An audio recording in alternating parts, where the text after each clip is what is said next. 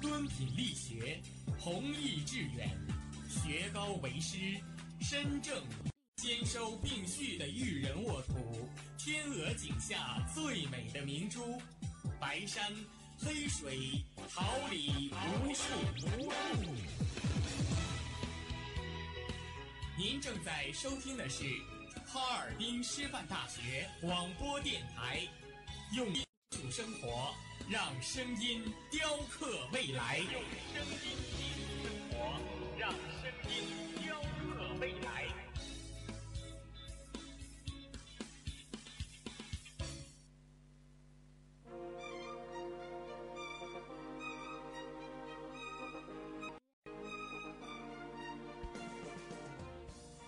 春华秋实，桃李不言。炫动之声，无限精彩。FM 七十六点二。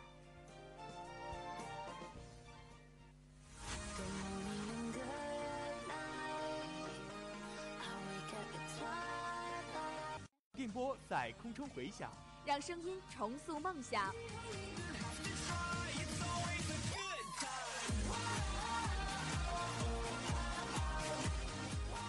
在青春的旅途上，用电波打破沉寂。在年少的岁月里，让声音尘封迷茫。我的快乐源泉，言。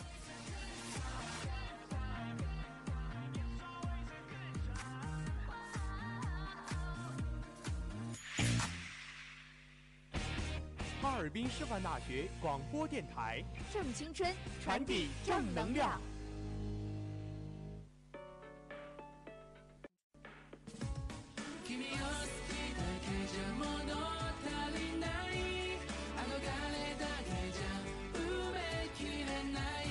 单车笑容，蝴蝶泉边，幸福如同芳香的花朵，在耳边缱绻着窝心的誓言。繁华落尽，彼岸花开，温暖是平的手，任流年冲洗出真挚的芳泽。人生就是一场盛大的遇见，一颦一笑，点滴温情。眼泪是尘嚣之外的一泓净水，带您一同徜徉文海天空。各位听众朋友们，大家好，这里是调频调和哈尔滨师范大学广播电台，又到了每周四傍晚的文海天空栏目时间了，很高兴您的再次相约，我是你们的好朋友郝轩，我是暮雪，同时在直播间内陪伴大家的还有编辑李宏宇、导播王丽敏、李凯、监制纪元、新媒体赵思琪。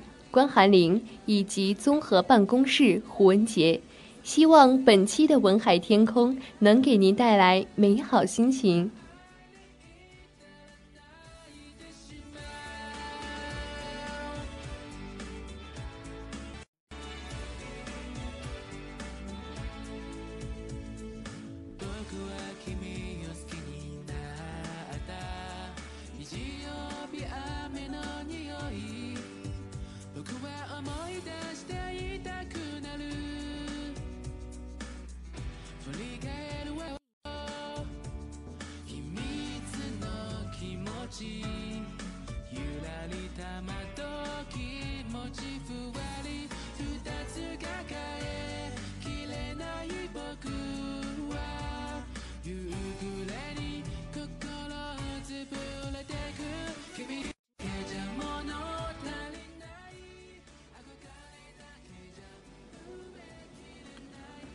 熏染岁月，小城故事，别样华年，多少苦乐悲欢，你我一起走过。梨花雨落，小梦不识，你我的故事与水音酿成的甘醇。文海天空，说出你的故事，我们在这里与你一起再现那难忘的日子。愿你说出你的故事，与我们共享你的独家记忆。我们的邮箱是文海 TK at 幺二六 .com，文，我们将会为你再次讲述属于你的故事。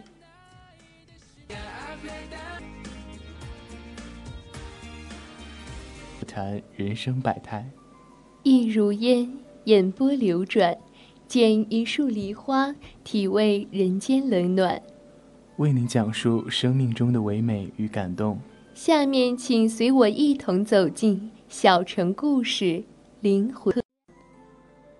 一言觉得最近自己可能受樊奇的影响太大，自工作以来早被消磨殆尽的文人情怀仿佛回来了，所以，他今天做的梦竟然和升职加薪、放假加班无关，甚至带了点未尽书生味道。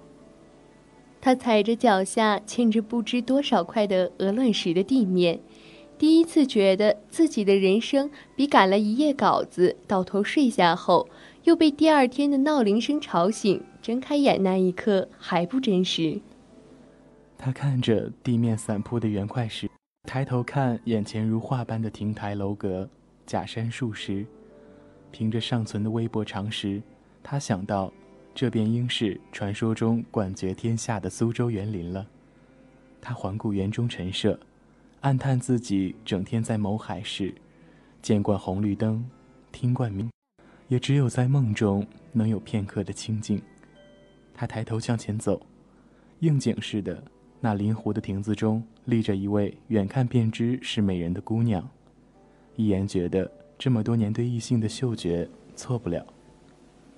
碧湖青柳红亭，家和思君。一言当然不会去破坏这画一般的景色。那姑娘慢慢转过头来，一言不自觉屏住呼吸，期待美人的容貌，然而被吓了个半死。那美人的脸是樊奇。一言脑中脑，下意识狠狠掐自己腿，心中暗骂自己竟然做这种奇怪的梦。樊奇是他的发小，两人小学、初中。大学都是舍友，没错，舍友。虽然樊奇是白白净净的，像个姑娘，可是眼前这一货真价实的姑娘，眼瞧着这姑娘竟然袅袅挪挪迈着步子向他走来，他想走，脚却像生了根一样。眼看着美人走到了自己面前，一言的表情已经不能用复杂两个字来形容。那美人开口。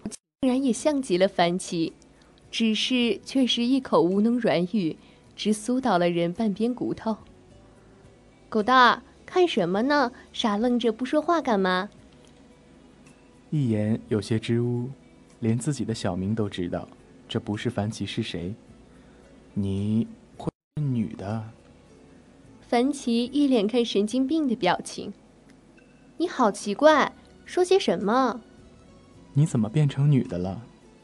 美人柳叶眉微动了动，一眼眼看着面前的人生气的表情，都和樊奇一样。意料之中，梅秀唬了他一脸，转过身去不理他，径自踩着园中的小路向前走。一言唯恐落下，慌忙跟上，却又一路游。樊奇只觉得他步子虽小，却走得极快。自己不敢抬头，只看着他摆袋子，不知不觉竟然走出了林子，走进了一片雾气之中。两个人都停下了，一言刚想开口，却只见四周的景象变得模糊，渐渐变得扭曲。一阵眩晕过后，四周的景象全都变了。这是个印刷厂之类的地方，空气中甚至还有油墨的味道。他看着旁边的凡奇，却还穿着刚刚的一身绣着青花水墨的衣裳，却和自己一样一脸不解。那口软软的声音问道：“这是哪里？怎这里很熟悉？”“这是印刷厂。”“印刷厂，好熟悉，就是有点想不起来。”“没关系。”一言碰了碰樊奇的手，有一瞬间迟疑，“确实没关系。”一切不过只是一场梦而已，但是他触碰到他的那一刻，感觉异常的真实。他们两个渐渐走近，只看见门口牌匾上五个金字。一言摇头，直白的俗气到显得真实。看轮廓有五个字，前两个字却似乎太过不清楚，只看清楚后面三个字：复刻厂。一言轻嗤了一声，真是做梦夜也忘不了老本行。他和樊奇毕业后在同一家编辑部上班。樊奇是小有名气的作家，他是樊奇的编辑，两个同在一起长大，上班了也想着有个照应，就住在同一间公寓，一起上班，一起吃饭。一眼看了看旁边这位眉眼精致、细皮嫩肉的美人儿，有些不着调地说了句：“进去看看吧，美女。”樊奇白了他一眼，他有些心神荡漾，不由自主地跟在他后面进了这家。伸展骨骼的声音，像是簌簌的风声，正奇怪着，这声音却又像是夹杂着一阵阵的悲嚎与惨叫。两个人都不由自主地停下了脚步。樊奇回头，两个人对视，眸中尽是疑惑。樊奇拂袖，指着这鬼地方问道。你有觉得这里有什么不对的地方。一言的眼睛随着樊奇指的方向看去，水袖中露着一只修长的手，而那手指的地方却突然冒出一个人脸。这人相貌实属不敢恭维，贼眉猫须，嘴上边还糊着五短身材，身上穿着崭新的长衫，外面罩了件小褂，布料应都是上好的。但是花纹与颜色却有些恶俗，那铜黄褂子上绣着数十个孔方兄的图案，和脖子上挂着的那块金怀表呼应着。这人戴副挂绳眼镜，一双鼠眼滴溜溜的在樊奇身上乱转。凭着毕业这几年与人打交道的经验，一言断定这人绝对是个色中恶鬼，以及怀疑他下一秒口弦便要滴出来。他拉着樊奇的手，一把将到身后面，不给这色批一点好脸。两只眼睛乱往我老婆身上乱瞟什么？兄弟想打架呀？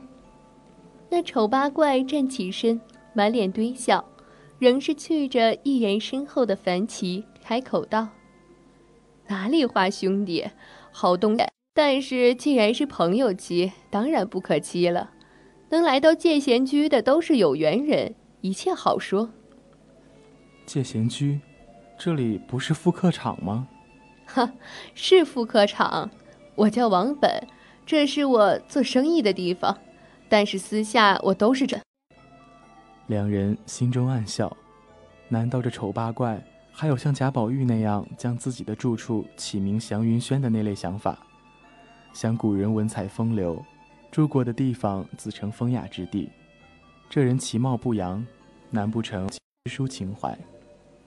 见两个人只相视而笑，却不言语，那人继续说道：“两位有没有兴趣来参观一下这里，也让我尽尽地主之谊呀？”这人此时的态度又像是刻意讨好，两个人一言牢牢地抓住了樊奇的手，挡在那人和樊奇的中间。三人向不远处的厂房走去。三个人走进第一间院落，扑面而来有刺鼻子的香味，那香味极其混杂，一眼感到这香气熏的人。樊奇却好像完全不受影响似的，但是却皱着眉头。他看见伸出手，在一言的太阳穴上轻轻按了几下。并没有注意到一旁两只眼珠盯着自己发亮的王本。一眼感觉到一股如兰似麝的香气，头脑开始变得清明。两个人继续往里面走，进了屋内，只见屋中数台复印机在工作，而那邪门的香气，正是打印的纸张散发出来的。一眼看了王本一眼，牵着樊奇向前走去。王本搓了搓自己的两撇小胡去。不看还好，一看便不得了。那纸张上印的是什么，倒是看得不是很清楚。只是两人刚刚走近，那弥漫着香气的纸张上便升腾起一团红色的烟。那烟慢慢发散，香气也慢浓，烟里面的东西也渐渐显出形来。那是个衣着十分清凉的赤脚美人儿，紧着一根丝带。看了她一眼。便会觉得樊奇身上原本正好的衣服穿得太多。这美人凹凸有致，媚眼如丝，看人一眼去魂儿一般。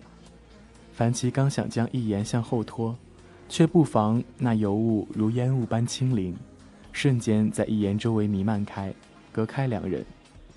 一言只觉得进入了一池子胶水中，四肢越动便缠得越紧，脑中变得浑浑沌沌。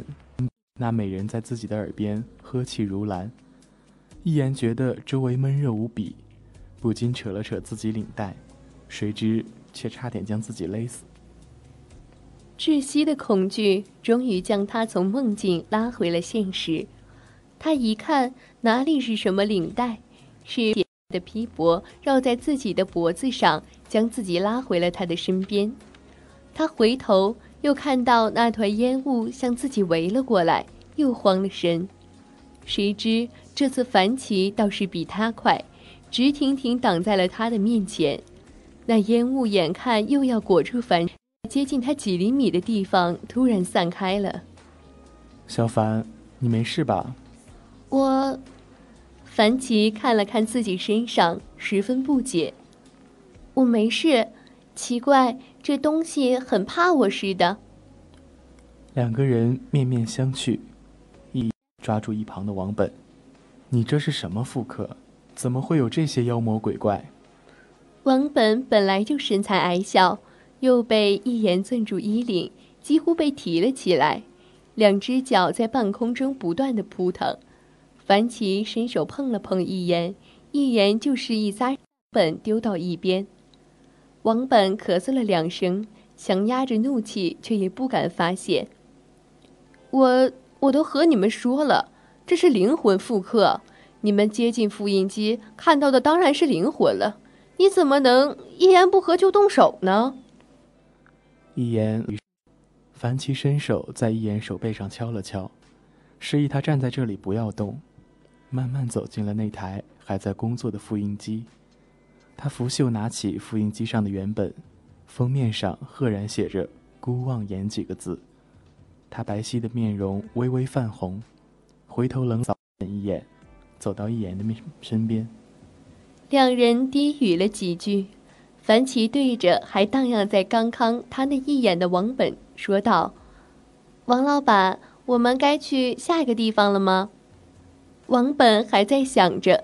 刚刚樊奇那双好像泛着一池浅，不妨下一刻，樊奇软糯却轻灵的声音便在耳边响起，立刻堆起满脸的笑容，本来就小的两只眼睛更是粘在了一起。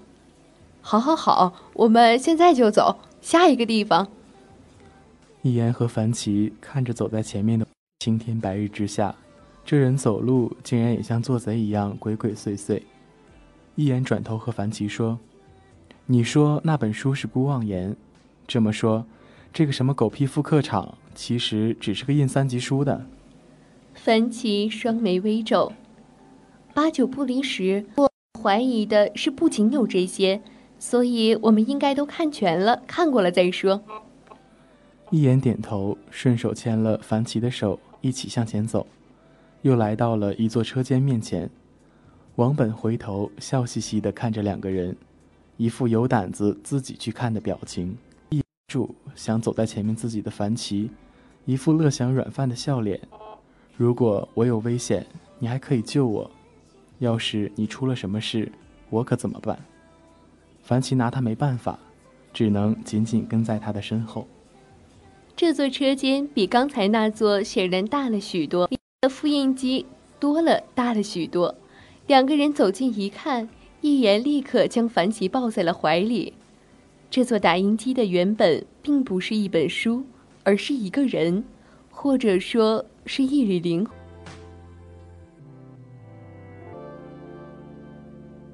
被按在那里不能动弹，一遍一遍被印刷刷过，魂的影子在数次的印刷后就会变淡一次。一言和樊奇走近了看。那魂灵双瞳空洞，微张着嘴，只偶尔表情也都好似无知无觉的麻木。看到他们两个走近了，却又都转过头来，嘴巴一开一合，似乎有什么话要说，但是却一个字都讲不出来。一言和樊奇忍不住暗自着急，那魂灵的眼渐渐泛出了蓝光，然后成行的流了下来。他在哭。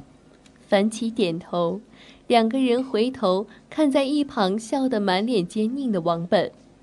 这是什么？是人的灵魂。王本用手搓搓下巴，嘿嘿一笑：“自然是灵魂。可是人死都死了，放在那里也是冷着，还不如这样，倒有点价值。你们说是不是呢？”两人不答，只继续看着那些灵魂。忽然，一张熟悉的脸出现在了他们的视线中。是樊奇先认出来的，顾先生。一言和樊奇从小一起长大，自然知道这位风谷先生是谁。那是樊奇在初中的时候就崇拜的一个作家的笔名。樊奇称他人如其名，风骨翩然，只因为这位作家文笔尤其犀利。话就将世间百态尽然揭露，盛名之下，却对于名利二字看得极淡，为人也足以当得起刚正不阿、嫉恶如仇八个字。凡其文中一旦有讽刺世态等语，就隐隐约约透着这位先生的几分傲骨。只是其上大学的时候，这位风骨先生就去世了，樊奇那呆子还写悼文，偷偷祭奠了他。谁能知道？生前无缘见面，身后竟然以这种方式见面了。一眼看那魂灵虽已亡故，双目也是炯炯有神，两鬓微霜，但丝毫不显老态。这灵魂承受着和其他灵魂一样的苦楚，却丝毫不见屈服之态。樊奇直奔那灵魂而去，一言赶紧拉着他，以防出现意外。风谷先生将两人来了。转过头来，他也和其他的灵魂那样口不能言的时候，却听见先生有些艰难的吐字：“道人思想，无耻小人。”凡奇顿悟：如果上个车间里面干的是复印三级书目的勾当，那么这个车间干的专门剽窃已故名家思想和遗著的营生。他从和一言对视的目光中读出。一眼显然也知道了真相。樊起还记得自己少年时初读风谷先生的文字，只觉得从字里行间看到了老先生一双如眼睛，那眼神冷静又锋利，是要裁尽世间所有的污浊与苟且。先生手中的笔，便是心中的刀。至如今，先生肉体已损。为剩下这缕不灭的精魂，竟也是这样的。一言伸手抹去樊奇眼角的泪水，拉着他的手向着门口走去。他冷冷地对王本说：“下一个我们要去哪里？”王本一张脸笑开了，褶子堆在脸上，眼睛中闪着藏不住的金光。下面可是个好去处，来到这儿的人都要去那里看一看。一言答道：“那就快走吧。”他见王本看樊奇的眼神越来越不加修饰，心中有气，便直接将一只手搭在樊奇的肩膀上，两人同行。望了一眼，回身冷哼了一声，旋即又露出一个极其阴险的笑容，依旧领着二人，不知道要往什么地方去。到了王本那所谓的好去处面前。两人都有些惊讶，从外形上看，这分明就是和樊奇相遇的那片园林。远山如黛，沐浴青青，只站在园林之外，便能够听到溪流的声音。与刚才不同的是，许是已经接近傍晚，园中晕起了雾气，一应亭台楼阁在雾中若现，园中的翠竹因光线较暗。反而显得有几分阴森。一言和凡奇相对无言，他们刚刚分明是从这片园子中走出来，才进了所谓的灵魂复刻场。如果他们现在看到的园子是刚才的那片，难道人只是围着这地方转了个圈儿，又转了回来？如果这片园子不是刚才的那片，那为什么灵魂复刻场里面会有一片一模一样的园子？王本似乎很愿意见到两人这样不解的表情，嘿嘿一笑。二人来了，有什么疑惑就去看看，不就知道了？何必在这儿打哑谜呢？两个人对视片刻，似是一起下定了决心，便携手进了园子。踏过来时，鹅卵石铺成的小路，路边依旧是一些不知名的盆栽，连远山都和刚刚一样。一眼感觉到樊奇的手的温度在渐渐流逝，他看了看樊奇的脸，虽然本来他的肤色就很白，但是现在浑似一种病态的白。他突然停了下来，前面的王本似乎有些不耐烦，想，只见一言一把将樊奇抱在了怀中，脚步也不停下。去前面的亭子上休息一会儿，小樊可能有些不舒服。王本也不好说什么，只能和一言一起加快了脚步，向刚才临湖的那间亭子走去。和樊奇谁都没有注意到，他们走过的路和周围的景致，在一点一点地被浓雾吞噬。那浓雾好像一头不知饥饱的兽，贪得无厌地侵蚀着园中的一草一木。那声音就像是他们刚刚听到的。从母体脱落，伸展着骨骼，又如同簌簌的风声。一言将眼神上清亮的樊奇放到亭子上，抚了抚他鬓边的头发，轻声说了句：“不要怕，我去弄些水来给你喝。”等他转过身来，却比呆，那浓雾已经将他们走过的大半个园子吞噬，只能看见烟雾缭绕，而不见任何山石树木。那片妖异的雾气已经到了不远处，他知道一定是个圈套，看向在一旁满脸邪笑的王本。王本以他的表情，狞笑了一通，才开口说：“你以为什么才是灵魂复刻？这园中的一切便是他的灵魂所在，在这儿，我又能收集到一个顶好的灵魂了。”哈哈哈。一言只觉得他笑得自己骨骼都发冷。来到这里，所作所为、所思所惑，都好像冥冥之中被人牵着走。他回身将樊奇紧紧抱在自己的怀里，樊奇唇色已经有些发白，挣扎着说：“卑鄙小人，专干偷鸡摸狗。”王本捏了捏两撇小胡子，说的不错。不愧是极品的灵魂，所幻化的人都是这样清丽脱俗的姑娘不说，柔中带刚，这股子傲劲儿一点都不输给你那些老头子们。我是卑鄙小人，是如果不是世道造就了我，成全了我，你们怎么可能对我无力反抗？我又怎么可能发展的如此强大？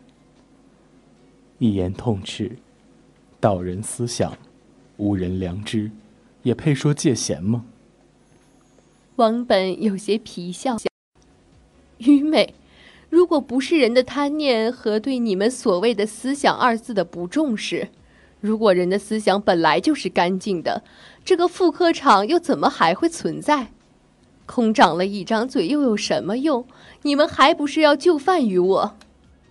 说着，云狂风。王本的身形骤然变大，一眼给自己和樊奇挡住眼前的强光。等到看清之后，无比骇然。王本的头上长出了六只眼睛，两两相并，身体上长出了八只触手，张牙舞爪，身体漆黑的大蜘蛛。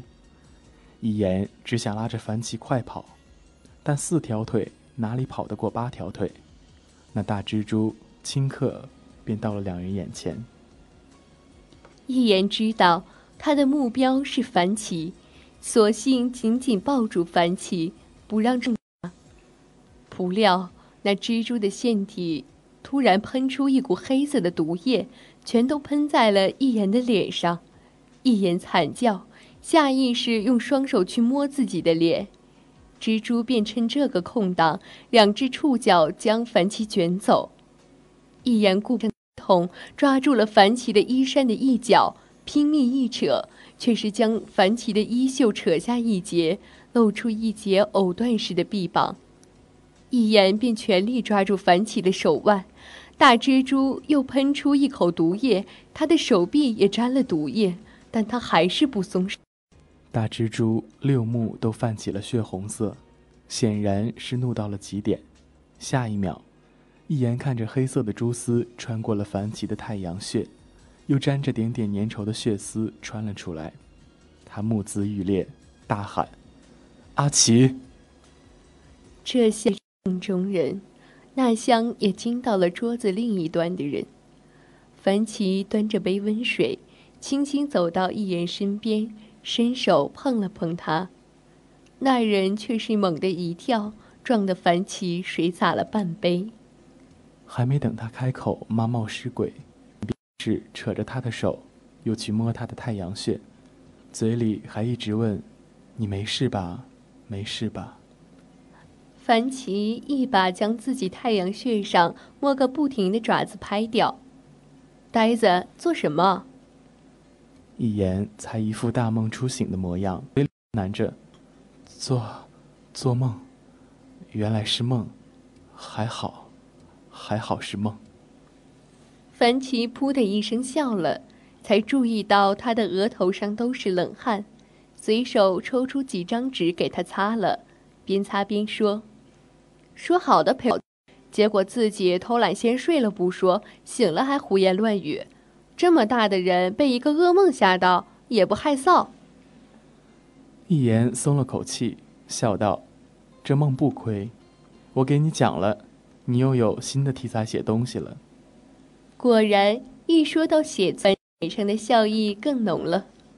来来来说说看，你梦到了什么了？一言拿过他手里的那杯水，喝了两口，笑得有些皎洁。别急，你先把工作做完。一会儿我们慢慢说。灯光照在樊奇的脸上，一言透过他的眼睛，好像真的看见了他那缕干净的灵魂，在一片明丽的山水中，静静的等着自己的到来。灵魂复刻？不，灵魂是不可复刻的。人活着时灵动和鲜活着的生命，消亡后也会一并归于人的灵魂。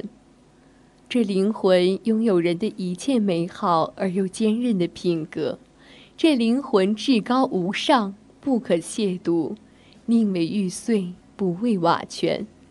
文字也有灵魂，这灵魂不似文字上，文字可以被翻印曲解，纸张可以被偷盗倒卖，可那被执笔之人灌注了意念的灵魂，却永远不会为人所负。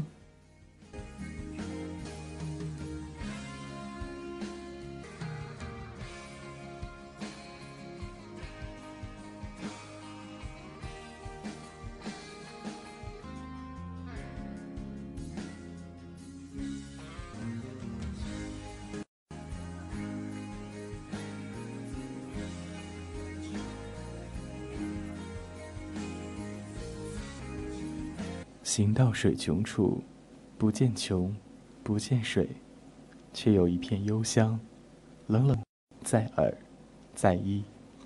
坐看云起时，未遇起，未遇云，但存几处闲情，瑟瑟在发，在口，在心。感动一期一会，回忆渐行渐远，一等荏苒光阴。以此文意在向德国小说《梦书之城》致敬。《梦书之城》讲述了年轻作家雕龙进入书香室寻找一份绝世手稿途中所发生的惊奇之旅。在书香室，书会爬，会瞪人，还会吞噬同类。当他终于找到自己一直崇拜的作家之时，却发现这位作家已经成为了这个世界的魔鬼帝王，他的本性中仅有一点身为作家的良知在苦苦挣扎。很多朋友也发现了，本文中的“王本”谐音“忘本”，所讽刺的是为了利益就忘记初心和最起码职业道德都没有的无良文化产业经营者，魅惑的美人映射我国文化市场中毒害青少年思维的糟粕。风骨先中国已经过世的和现存的刚正不阿的文人，复刻灵魂，则是针对我国现在许多抄袭他人的作品，依旧能被改编成影视作品，赚得盆钵满盈的现象。正如王本所说，如果我们原本就很注灵魂所在，如果中国人一直具有很强的版权意识，而不是在经济发展的浪潮中渐渐浮躁和迷失，那些原本崇高的文字的灵魂是不会。似水流年，画一幅淡妆素颜的江山，辗转出岁月的痕迹。暖风。